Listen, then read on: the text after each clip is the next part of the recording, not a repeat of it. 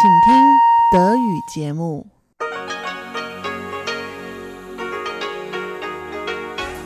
Hier ist Radio Taiwan International. Herzlich willkommen bei Radio Taiwan International aus Taipei, Taiwan. Kurz der Programmüberblick über unser 30-minütiges Programm vom Mittwoch, den 22. Mai 2019. Wir beginnen unsere Sendung mit den Nachrichten des Tages, anschließend das Kulturpanorama. Dort geht es um die Lo-Tzu-Kapelle in Taichung, die vom kürzlich verstorbenen weltberühmten Architekten E.M. Pei gebaut wurde. Im darauffolgenden Wirtschaftsmagazin geht es um Expansionspläne des taiwanischen Unternehmens Delta Electronics. Ferner geht es um eine Erholung an Taiwans Immobilienmarkt. So viel für den ersten Überblick und nun zu den Nachrichten des Tages.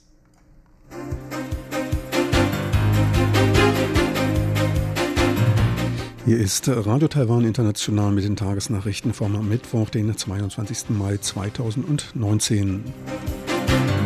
Die Schlagzeilen. Weltgesundheitsversammlung Taiwan Can Help. Taiwan und Eswatini gründen Wirtschaftskooperationskomitee. Und Taiwans Militär hält Schießübungen an der Ostküste ab. Und nun die Meldungen im Einzelnen.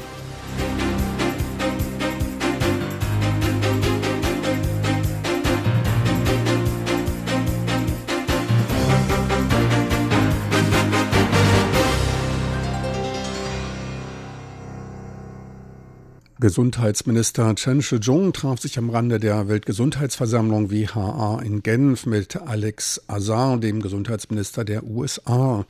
Zwar ist Taiwan wegen der Blockadehaltung Chinas nicht offiziell wie vor dem Regierungswechsel vor drei Jahren als Beobachter eingeladen worden, doch nutzt Gesundheitsminister Chen als Leiter einer Delegation die Veranstaltung, um sich mit den Vertretern befreundeter Länder auszutauschen. Taiwan versuche am Rande der WHA der internationalen Gemeinschaft verständlich zu machen, dass die Ausgrenzung Taiwans aus der WHA ein Verlust für die internationale Gemeinschaft im Rahmen der globalen Gesundheitsfürsorge ist, erläuterte der Sprecher des Außenministeriums Andrew Jolie.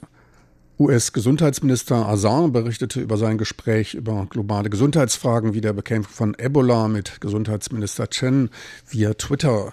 Die Bürger Taiwans brauchen eine Stimme in der WHA, ließ US-Gesundheitsminister Azar über Twitter verbreiten.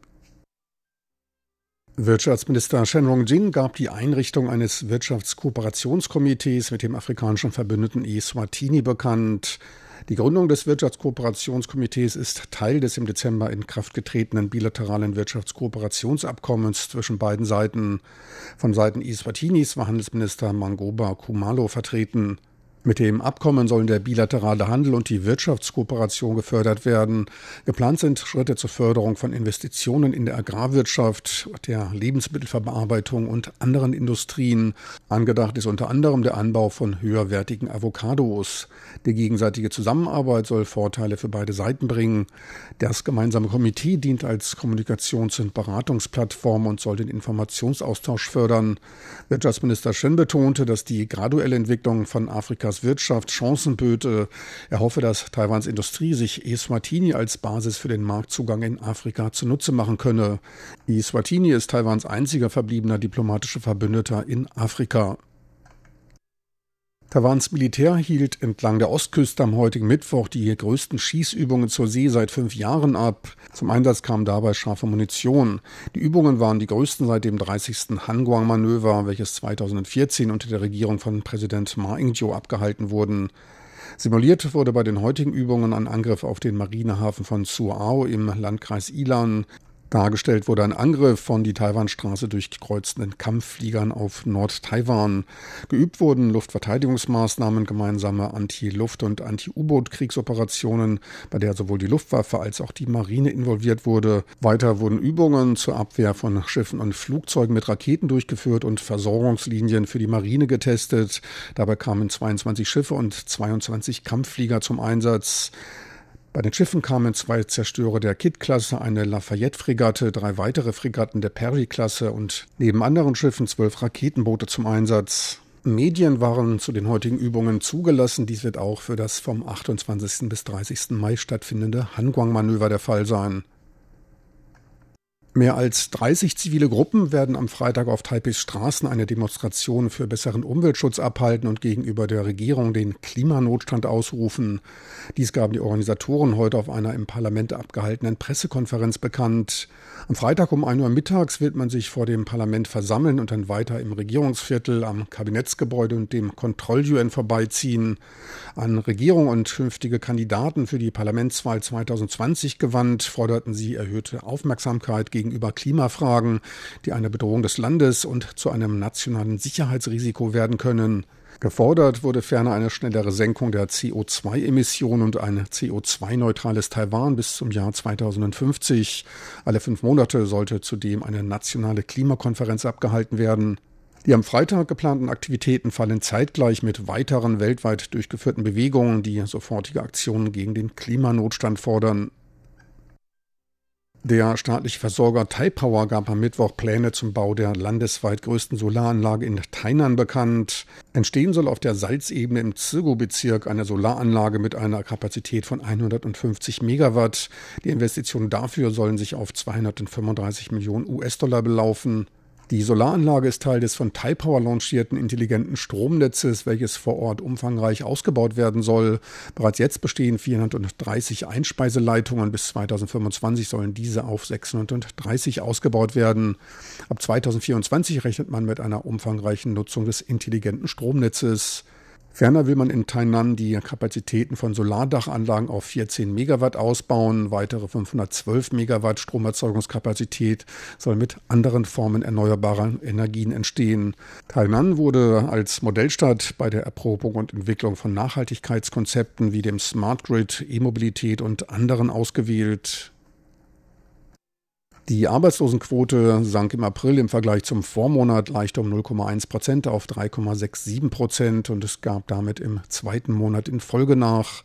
Im April des Vorjahres war sie allerdings 0,03 Prozent niedriger als in diesem Jahr. Nach saisonaler Anpassung stand die Arbeitslosenquote bei 3,73 Prozent. Der Durchschnitt der ersten vier Monate diesen Jahres lag bei 3,68 Prozent. Insgesamt waren 437.000 Personen als arbeitssuchend gemeldet. Die Arbeitslosigkeit insgesamt zeigt sich sich als sehr stabil. Betrachtet man den Ausbildungsstand, so waren Personen mit Universitätsabschluss mit gut 5 Prozent am stärksten von Arbeitslosigkeit betroffen. Bei Personen mit Hochschulreife lag sie bei 3,5 Prozent. Bei in der Forschung Tätigen war sie mit 2,7 Prozent am niedrigsten. Junge Leute im Alter von 20 bis 24 Jahren waren mit 11,7 Prozent am stärksten von Arbeitslosigkeit betroffen, gefolgt von der Gruppe der Berufseinsteiger im Alter zwischen 15 und 19 Jahren. Dort waren 8,2 Prozent arbeitslos.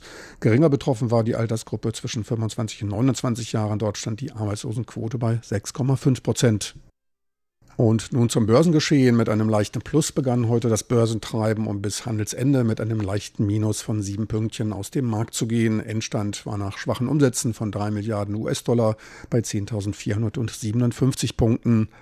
Zwar konnte sich heute der Elektroniksektor nach den Verlusten der Vortage ein wenig erholen, allerdings gerieten dann Papiere der traditionellen Industrien und Finanzwerte unter zunehmenden Druck. Die bei 10.526 Punkte liegende technische Barriere des gleitenden 10-Tages-Durchschnitts wird als stark angesehen. Da internationale Anleger erneut in größerem Maße ihre Aktienbestände abbauten, legte der US-Dollar auf 31,44 Taiwan-Dollar zu, auch der Euro profitierte und stieg auf 35,08 Taiwan-Dollar. Und nun zur Wettervorhersage für Donnerstag, den 23. Mai 2019.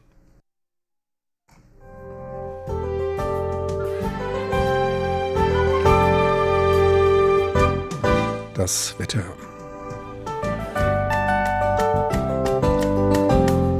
Dicke, dunkle Regenwolken hängen in der Nacht zum Donnerstag über der Nordhälfte Taiwans. Im Süden ist es leicht bewölkt, Regen fällt aber überall.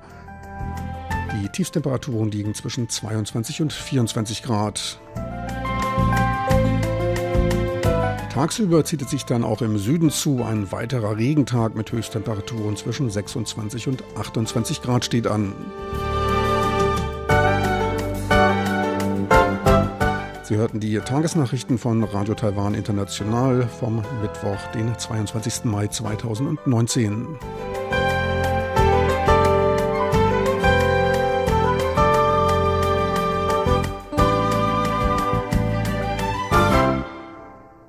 Weiter geht's nun mit dem Kulturpanorama und Karina Rother. Thema heute ist die Lu Tzu-Kapelle in Taichung auf dem Gelände der Donghai-Universität. Sie wurde von dem kürzlich verstorbenen weltberühmten Architekten I.M. Pei gebaut. Genaues nun von Karina Rother im Kulturpanorama. Kulturpanorama auf RTI.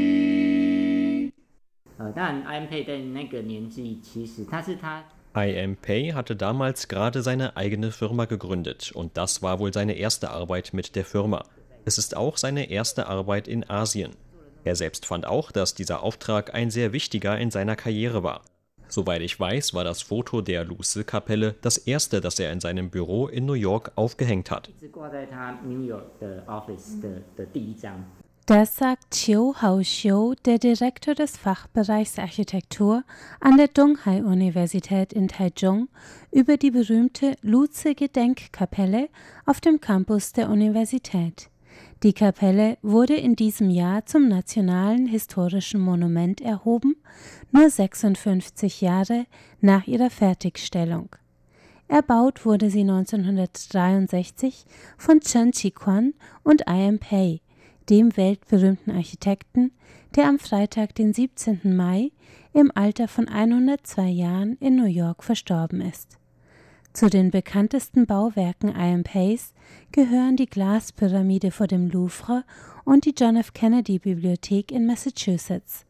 In Taiwan ist er vor allem für sein Mitwirken am Campus der christlichen Privatuni Donghai Universität in Taichung Mitte der 50er Jahre bekannt und besonders für dessen Wahrzeichen, die 1962 bis 1963 erbaute Luze Gedenkkapelle. Chiu Haoxiu erklärt die Bedeutung dieses Bauwerks. Die Besonderheit der Luce Gedächtniskapelle besteht aus mehreren Aspekten. Der erste ist natürlich ihre architektonische Bedeutung. Er hat damals mit Beton experimentiert, um diese einzigartige Form zu kreieren. Zur damaligen Zeit experimentierten viele Architekten auf der Welt mit diesem Material, aber sein Ergebnis war ein besonderer Erfolg. Die Form des Gebäudes ist sehr einfach und er verwendet Beton in einer neuen Struktur, die noch keiner je zuvor geschaffen hatte. Er erschafft innen diese Gitterstruktur und hält dadurch die Wand sehr dünn, ungefähr 9 bis 12 Zentimeter dick. Ich glaube, die Einzigartigkeit dieser architektonischen Konstruktion besteht aus dem gebogenen Dach, seiner Form und seiner Struktur. IMPay brachte mit diesem Bauwerk modernistische Architektur nach Taiwan. Der in Canton geborene Chinese emigrierte mit 18 Jahren in die USA, um Architektur zu studieren. Er interessierte sich vor allem für funktionale, experimentelle und ikonoklastische Architekturstile und fand in Walter Gropius und Marcel Breuer in Harvard geeignete Lehrer, um seine Visionen zu konkretisieren. Der Auftrag eines christlichen Methodistenordens, gemeinsam mit den beiden Architekten Chen Chiquang und Zhang Chaokang, den Campus und später die Kapelle der Donghai-Universität zu planen und zu errichten, gehörte zu den ersten seiner Karriere dass der Campus in Taiwan stehen sollte und nicht wie ursprünglich angedacht in China, öffnete dem wagemutigen Architekten neue Möglichkeiten. In Taiwan hatte er aufgrund der damaligen politischen Lage mehr Planungsfreiheit. Taiwan war damals das freie China. Vor diesem Hintergrund wollte man einen Campus, dessen architektonische Sprache sich vom chinesischen Baustil mit den großen gewellten Dächern abgrenzte. Sie wollten offensichtlich eine sehr einfache, klare Architektur. Er erschuf also einen Campus im Stil des Modernismus, aber mit noch mehr experimentellen, avantgardistischen Elementen. Den ersten dieser Art in Taiwan. Das Herzstück und den krönenden Abschluss des Projekts bildet dabei die Luze-Kapelle, die ihren Namen in Andenken an den Missionar Henry W. Luze trägt und die christliche Orientierung der Universität etabliert. Das erklärt den besonderen Platz der Kapelle. Sie steht im Zentrum des Campuses zwischen den Unterrichtsgebäuden und den Wohnheimen. Wenn die Schüler und Lehrer zum Unterricht gehen, kommen sie also täglich an der Kapelle vorbei auch wenn man sie nicht betritt, wird man durch den Anblick an das Konzept erinnert, dass der Glaube im Zentrum steht. I. M. Pei hat in seiner Laufbahn nur wenige religiöse Gebäude errichtet und war wohl mehr an der Herausforderung des Auftrags als an der spirituellen Bedeutung des Bauwerks interessiert. Dennoch setzt er den Gedanken des Bauwerks eindrucksvoll um, mit der Vision einer Kapelle, die den Campus mit dem Panorama der Großstadt Taichung weiter unten im Tal verbindet. Der Dozent für Architektur und Kurator von Architekturausstellungen und Foren, Xie Zongyan, gibt mir eine Führung durch das denkwürdige Gebäude. Es ist ein heißer, sonniger Tag im Mai. Wir durchschreiten eine weitläufige, quadratische Rasenfläche in Hanglage, mitten durch saftiges Grün. Darauf tummeln sich Studierende ebenso wie Besucher, die eifrig Fotos von der Kapelle schießen. Umgrenzt wird die Parkfläche von hohen Baumreihen, Einige darunter stehen in voller Blüte. Tiefrote Blütennester zwischen den grünen Blättern dieses sogenannten Flammenbaums rahmen den Park ein, in dessen Zentrum sie steht, die Luze Gedenkkapelle. Von hier aus können wir sehen, warum alle sagen, das war damals ein Wunder der Ingenieurskunst. Damals hatte man noch keine Möglichkeit, das genau zu berechnen. Die Bodenlinie des Dachs verläuft zum Beispiel in eine andere Richtung als die oberste Linie des Dachs. Das heißt, ich muss die Wand so hochziehen, dass sich die beiden verbinden lassen. Und sie haben das damals Schicht um Schicht, Ebene um Ebene gemacht. Hier sieht man zum Beispiel, wie er eine Reihe Beton über die nächste gelegt hat und erst dadurch langsam die endgültige Form entstehen ließ. Oft wird die Form der Kapelle beschrieben als zwei zum Gebet gefaltete Hände. Und tatsächlich, Ihre beiden Seitenwände, bestehend aus orange-gelb gekacheltem Zement, laufen erst flach, dann immer steiler werdend zu einer Spitze zu. Die beiden Seiten dieses Daches, das bis zum Boden reicht, rahmen gleichzeitig die Eingangstür und die Glasfront zu beiden Flanken der Kapelle ein. Dieses Muster wiederholt sich zweimal. Der hintere Teil der Kirche, etwas schmaler als der vordere, wirkt wie untergeschoben unter die beiden Dachseiten des vorderen. Die Innenwand ist mit einem zur Decke schmaler werdenden, dreidimensionalen Gittermuster überzogen, das am ehesten an die Oberfläche einer Waffel erinnert.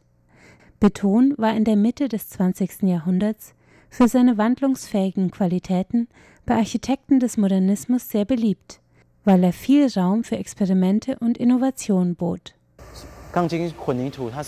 Beton ist so ein solides Material, aber er hat daraus so weiche Kurven geschaffen. Das Dach besteht aus je zwei Kurven. Es hat nicht wie ein normales eine Kurve auf jeder Seite, sondern er hat vier geschwungene Dachseiten miteinander verbunden. Viele der theoretischen oder philosophischen Überlegungen in diesem Bauwerk sind sehr stark vom Bauhaus geprägt. Aber in die Form des Gebäudes hat er mehr östliche Elemente integriert, wie das breite, langgezogene Dach, das den Innenraum der Kirche entstehen lässt. All diese Elemente, die die Luze Gedächtniskapelle in sich vereint, machen sie zu dem einzigartigen Bauwerk, das sie ist. Zu einem bei Besuchern wie Einheimischen beliebten Anlaufspunkt, der nun auch das nationale Siegel des historischen Monuments trägt. Für die Instandhalter des Gebäudes die methodistische Verwaltung und den Fachbereich Architektur bedeutet diese Anerkennung vor allem zusätzlichen Verwaltungsaufwand, weil nun jede Restaurierung beantragt werden muss. Xie Zongyan betont aber, dass das staatliche Siegel auch ein Sicherheitsnetz für das Gebäude im Falle von Bränden oder anderem großen Restaurierungsbedarf bedeutet. Diese Absicherung ist sehr wichtig, und durch die Anerkennung als nationales Kulturerbe haben wir ein größeres Budget zur Verfügung, um das Gebäude zu renovieren und zu erhalten. Verliehen wurde die Urkunde für das neu ernannte historische Monument Luze-Kapelle der Universität übrigens am 26. April 2019, dem 102. Geburtstag ihres Erbauers I.M. Pei. Und der hat sich, weniger als einen Monat vor seinem Tod, sicher gefreut über diese verdiente Würdigung dieses ganz Besonderen seiner frühen Werke.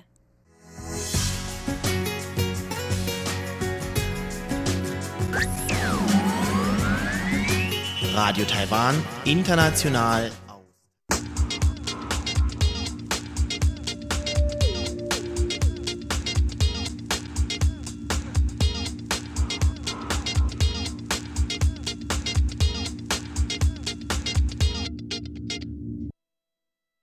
Herzlich willkommen beim Wirtschaftsmagazin. Es begrüßt Sie Frank Pewitz.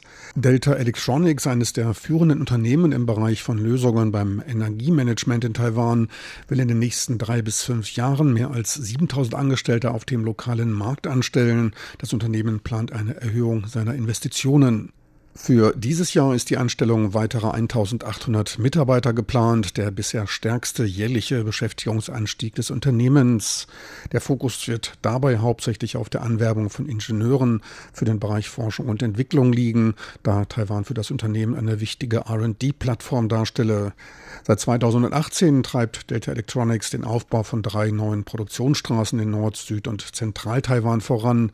In den nächsten drei Jahren sollen Gesamtinvestitionen von fast 430 Millionen US-Dollar getätigt werden. Auslöser dafür waren Bedenken angesichts der aufkommenden Handelsstreitigkeiten zwischen den USA und China. Bei einer sorgfältigen Studie der Situation kam man zu einem Ergebnis, dass ähnliche, die globale Nachfrage beeinflussende Handelsstreitigkeiten erneut auftauchen werden. Um auch in Zukunft weiter expandieren zu können, erschien eine Verlagerung der Ressourcen als notwendig. Die Investitionen werden zum größten Teil für den Erwerb von Grundstücken für die neuen Fabrikanlagen als auch den Bau der Produktionsanlagen im Taipei-Bezirk Neihu, in Zhongli, Taoyuan und im zentral-taiwanischen Wissenschaftspark bei Taichung und dem Wissenschaftspark in Süd-Taiwan bei Tainan aufgebracht.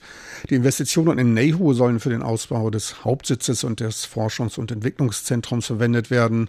Die Produktionsanlage in Zhongli soll Komponenten für Energiemanagementsysteme und Autoelektronik herstellen. In Taichung wolle man Roboterarme produzieren, denn Tainan sollen die Produktionskapazitäten für passive Elemente und Elektromotoren ausgebaut werden. Für das laufende Jahr sollen wie in den Vorjahren Investitionsausgaben von etwa 330 Millionen US-Dollar getätigt werden. Delta Electronics wies darauf hin, dass man auch in China als einem der weiterhin wichtigsten Märkte der Welt seine Produktion ausbauen wolle, aber China im globalen Portfolio geringer gewichten möchte. Auch in Thailand und Indien wurde die Produktion ausgeweitet. In Thailand fokussiere man auf Kommunikationsgeräte und Geräte für das Energiemanagement. Der Ausbau soll innerhalb eines Jahres abgeschlossen sein. Die neue Produktionsstätte soll dabei den US-Markt bedienen.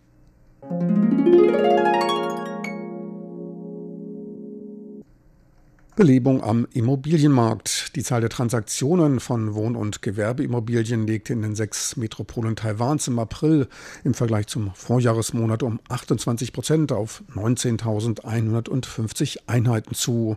Damit hielt der positive Trend des Monats März an. Dort registrierten die Immobilienentwickler größere Vorverkaufsaufträge. Bei den Zahlen im April handelte es sich um die besten der letzten fünf Jahre.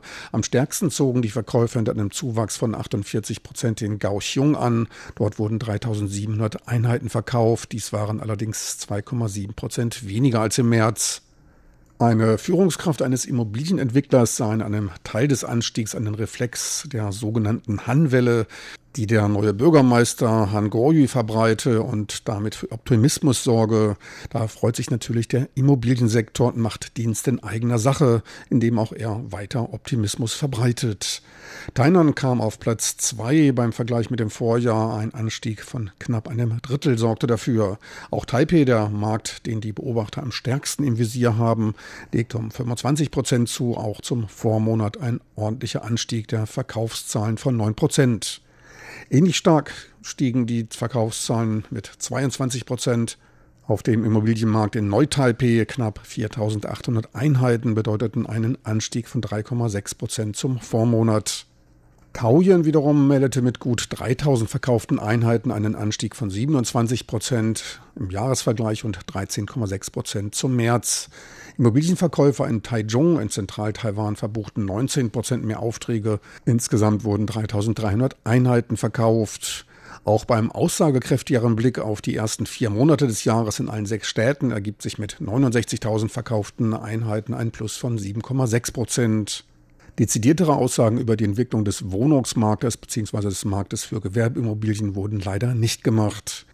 Trotz der starken Vorstellung im April wird aber vor weiterer Unsicherheit gewarnt. Solange die Handelsstreitigkeiten zwischen China und den USA nicht beigelegt werden können, verbleibt Unsicherheit. Weiterer dämpfender Faktor für den Sektor könnten die im Januar anstehenden Präsidentschaftswahlen sein. Auch der Stern des KMT Shooting Stars Han Goyu, des Bürgermeisters von Kaohsiung, scheint laut letzten Umfragen nicht mehr ganz so hell zu leuchten. Ohnehin sind Politikeraussagen ein schlechtes Fundament für den Bau eines Hauses.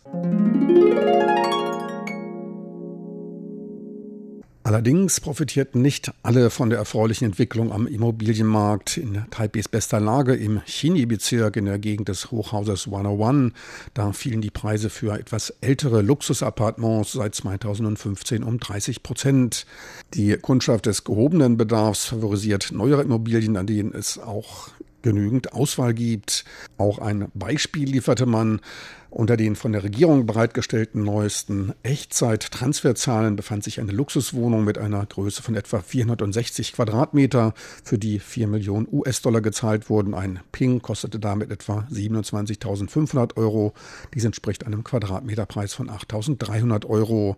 Vor drei Jahren zahlte man noch 11.900 Euro pro Quadratmeter, teilte die H&B Unternehmensgruppe Taiwans zahlenmäßig mit den meisten Filialen präsenter Immobilienmakler mit. Trotz einer leichten Erholung im oberen Preissegment wurde damit erstmals für den Chini-Bezirk ein Ping-Preis von unter einer Million Taiwan-Dollar, also unter 9.500 Euro pro Quadratmeter erzielt. Ein Ping entspricht 3,3 Quadratmeter. Als harte Konkurrenz für die älteren 10 bis 20 Jahre alten Luxusappartements stellen sich neue von international bekannten Architekten errichtete Wohngebäude dar, denen die mittlerweile auch preisbewussteren, begüterteren Käufer ihren Vorzug geben. Man könnte es auch deuten, dass nach wie vor von eher sinkenden Immobilienpreisen ausgegangen wird. Taiwans frühere Steuergesetzgebung sorgte wegen der geringen Besteuerung von Erlösen aus Immobilientransfers auch in der kurzen Frist für eine Blase am Wohnungsmarkt, der man erst kurz vor dem Platzen entgegentrat. Seit 2016 gelten neue Steuergesetze. Seitdem werden Gewinne innerhalb der kurzen bis mittleren Frist deutlich höher besteuert. Langfristige Anlagestrategien werden dadurch wieder stärker unterstützt. Die Wohnungspreise gaben anfangs allerdings nur langsam nach. Von rückläufigen Preisen kann man auch selber Zeuge werden. Einmal wird der Briefkasten nicht mehr von Immobilienprospekten überflutet, wie es früher der Fall war. Wer trotzdem mal ein Auge drüber wirft, erkennt auch sofort die deutlich niedrigeren Preise. 2014, 15 zu den Hochzeiten, da gab es im Stadtgebiet von Taipei kaum eine Wohnung, die unter einer Million Taiwan-Dollar pro Ping angeboten wurde. Jetzt findet man auch dort Wohnungen für 600.000 bis 700.000 Taiwan-Dollar pro Ping mit etwa 5.500 Euro pro Quadratmeter. Können diese Angebote allerdings nach wie vor für den Durchschnittsverdiener nicht als günstig betrachtet werden. Insbesondere dann nicht, wenn man sich das Einkommensniveau in Taiwan anschaut. Bei einem Jahreseinkommen von 650.000 Taiwan-Dollar entspräche der Kauf einer 80 Quadratmeter Wohnung in zentralerer Lage von Taipei etwa 80 Jahresgehältern. Nimmt man das Pendeln in den Vororten oder Randgebieten in Kauf, bekommt man die Wohnungen für die Hälfte. Der Blick nach Hongkong könnte allerdings wie Balsam auf die Wundeseele der an Immobilien Interessierten in Taiwan wirken. Hongkong ist weiterhin weltweit der Ort mit Spitzenpreisen für Immobilien. Der Durchschnittspreis lag hier bei 6,9 Millionen US-Dollar pro Wohnung. Dies gab die CBRE-Gruppe in ihrem neuesten Global Living Report bekannt. 1,2 Millionen US-Dollar teurer als im letzten Bericht wurde es. Frühere Topmärkte wie New York, Los Angeles, Toronto, Vancouver, Sydney und Melbourne wiesen nachgebende Preise auf. Dadurch holten europäische Städte, in denen weiter robustes Wachstum vorherrscht, auf. Auch in Asien zeigte sich der Markt insgesamt stark. Nach Hongkong kommt Shanghai und Moskau mit Preisen von 2,4 Millionen US-Dollar pro Apartment. Beijing kam auf 2,2 Millionen, London auf 1,8 Millionen pro Wohnung. Auch wo man günstiger wohnen kann, das will ich Ihnen nicht verheimlichen. Da hat man dann die Wahl zwischen Dublin, dem günstigsten Ort unter 400.000 US-Dollar, oder Ho Chi Minh City, das frühere Saigon. Dort kostet eine Wohnung etwa 400.000 US-Dollar. So viel für heute aus dem Wirtschaftsmagazin mit Frank Piewitz. Besten Dank fürs Interesse. Tschüss und auf Wiedersehen. Bis zur nächsten Woche.